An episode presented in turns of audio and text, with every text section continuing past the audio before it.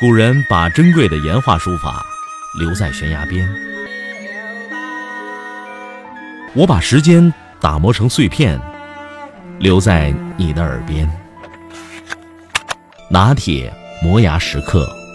拿磨牙时刻。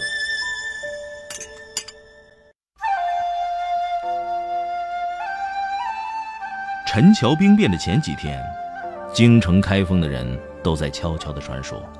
说检点赵匡胤要当皇帝了。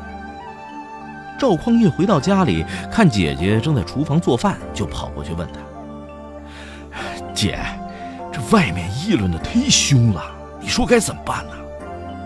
他姐姐毫不客气，一擀面杖打过来：“滚蛋！老爷们的事儿，你一人做事一人当，行不行？你自个儿做决定。你这干嘛回来吓唬我们这些妇道人家？”与其他创立基业的开国皇帝比起来，赵匡胤确实是个不够果断的人。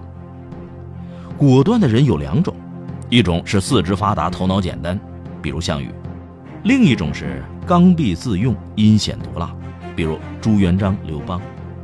朱元璋把所有的开国元勋通通都杀干净了。孙子建文帝劝他要讲人道，朱元璋看了看孙子，没说话。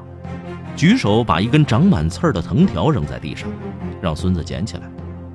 孙子怕扎手，不敢捡。朱元璋说：“我现在把上面的刺都给你捋干净了，你还不感谢我吗？”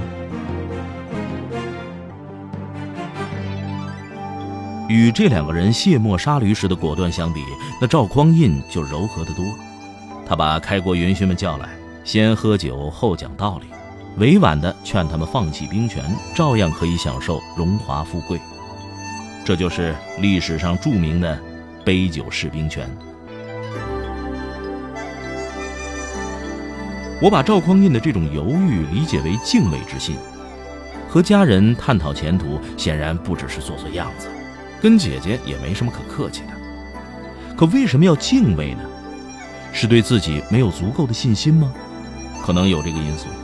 但更重要的是，他需要寻找一个道义的着陆点，在蓬勃开放的野心上覆盖一层足够美丽的遮羞布。他从更民间、更草根的角度来打量自己的行为，看他是否能够站得住脚。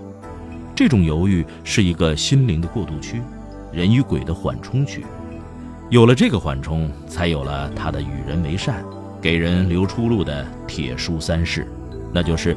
永远优待自己的前任领导柴氏家族，就是后周的皇帝；永远不杀直言进谏的大臣，子孙有违此事者，天打雷劈。唉，在官本位一言堂的现实环境中，我们唯一能祈祷的就是让掌权的人犹豫一些。我们无法要求他是个神，做个有敬畏心的人。就不错了。